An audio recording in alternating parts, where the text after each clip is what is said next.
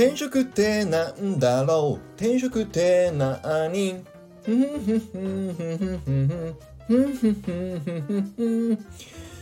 お兄ちゃんテリーはいということで今日は月曜日になりますので俺流転職の会になりますどうぞよろしくお願いします今日はまた結論からお話しさせていただきます。今日の結論は業界を変えることは決して悪いことばかりじゃない。ということで今日のお話をさせていただきたいと思います。これは、えっと、先週のお話で転職のリスクトップ3ということでお話しした中のまあ第3位に業界とかを変えちゃうと新しくゼロから勉強しないといけないことが出てきますよっていう話をねしました。でそれもあの勉強しないといけないのはもちろんねあの大変ではあるので転職のリスクの一つになり得ますよっていうことでトップ3の3番目に入れましたけど今日は逆の観点で業界自体を変えるとか、まあ、業界の中でも業界全部をゴロッと変えなくてもいいかもしれないけど少し今のその既存の会社と違うビジネスをやってる会社にあのチェンジしていくっていうことはプラスの面もあるっていうことをあのちょっと今日は2点2つの観点からお話ししたいと思います。1個はその今のご自身がいる会社でそのビジネスが将来性があるのかないのか微妙な会社ってあるじゃないですか。もう例えばだけどなんだろうなえっと昔カセットテープを作っていた会社にいたとしてそのままずっといたら CD になっていってでその後 CD の会社ずっといても結局はあのねダウンロードになったりとか無料配信になったりとかってやっぱりあのその廃れていくビジネスってありますよね。で廃れていくビジネスから会社自身が違う新しいビジネスにどんどん変化していって会社自体が生き残ってくれたらいいんだけどそこって実は自分の影響の範囲の外にある話だと思いませんか？もうもちろんその経営者だったら別ですよ。自分で事業をされてるんであれば自分の会社が潰れないように自分で新しいところにどんどん自分をシフトさせていって会社自身をあの新しくどんどんね違う新規のビジネスを作っていければいいんだけどその会社のまあ一部として自分が活動している立場にいるとその会社自身が潰れてしまうのかどうかもう全然昨年対比でね売り上げが1桁成長いかないとかマイナス成長ですみたいなところを自分一人だけで頑張ってなんとかなるものではないっていうね物理的に無理っていうことも往々にしてあり得ると思います。で僕の実体験から言うとあのね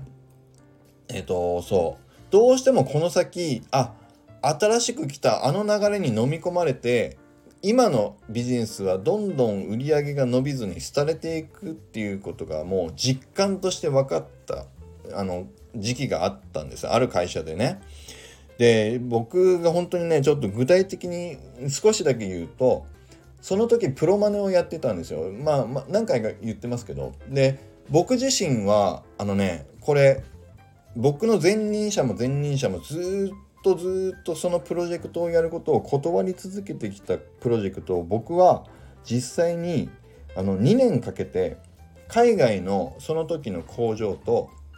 自社工場とお客さんと交えて全部巻き込んで年間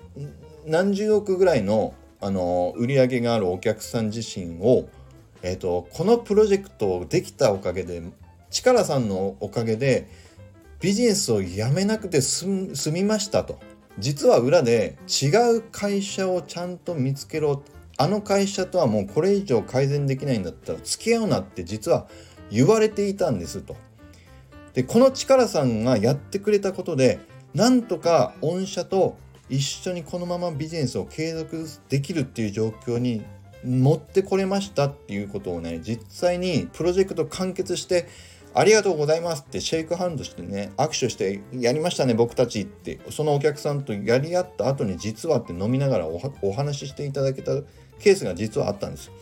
だから僕はその会社の数十億の年間の売り上げを僕は自分で守ったという自負があるっていうね。そういうプロジェクトを僕やりきった翌年の昇給年に1回の昇給で僕の昇給額いくらだったかっていうと300円ぐらいですよ。わかります？あのね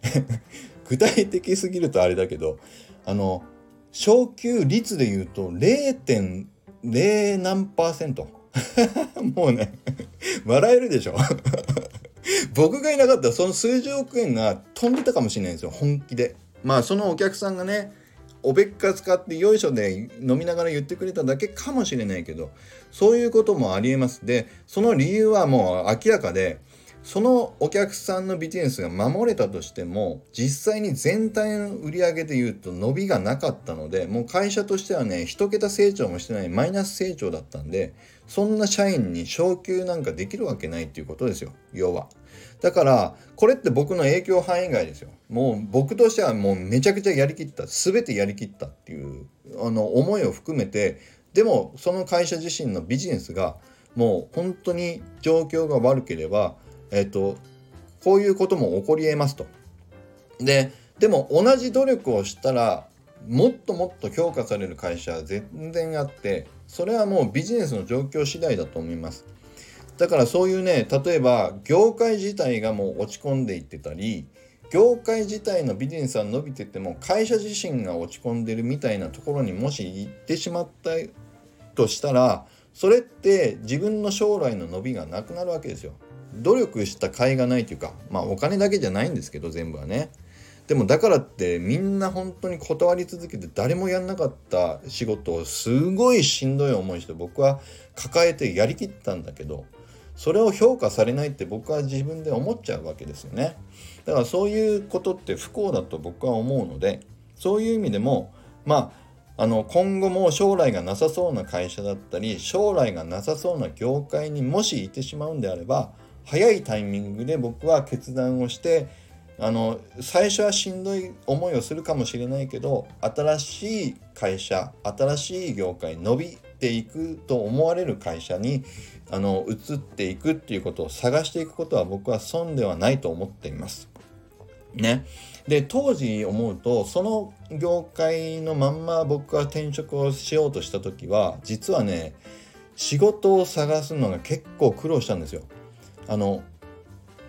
あなたこうちの会社来てくださいっていうまずはねオファーが来づらかったんです。ね理由は簡単ですよ。その今いる会社があの落ち目の会社だから。だからその需要がない業種の仕事業界の仕事をしていたとして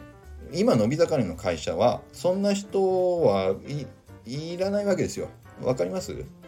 だから引く手あまたの応募が来るような業界に僕が無理やり行こうとしてもなかなか難しいんですね。あこれもでもちょっと時間がだいぶ来ちゃいましたね。えっ、ー、と今言ってたのがちょっと2つ目にお話ししたいなと思ったんだけども自分のね次の転職にも有利になる可能性があるっていうね業界を変えていったりするとただここはちょっと次回以降にさせてください。ちょっともうね10分ぐらいになっちゃったので。なので今日のまとめは改めてですけども今いる業界や今の会社が落ち目でもう将来がやばそうと思ったらいち早く動くことがメリットになりなり得ますよっていうお話をさせていただきました。ちょっと最後は急ぎになってしまいましたが以上になります。それでは今日も力あふれる一日を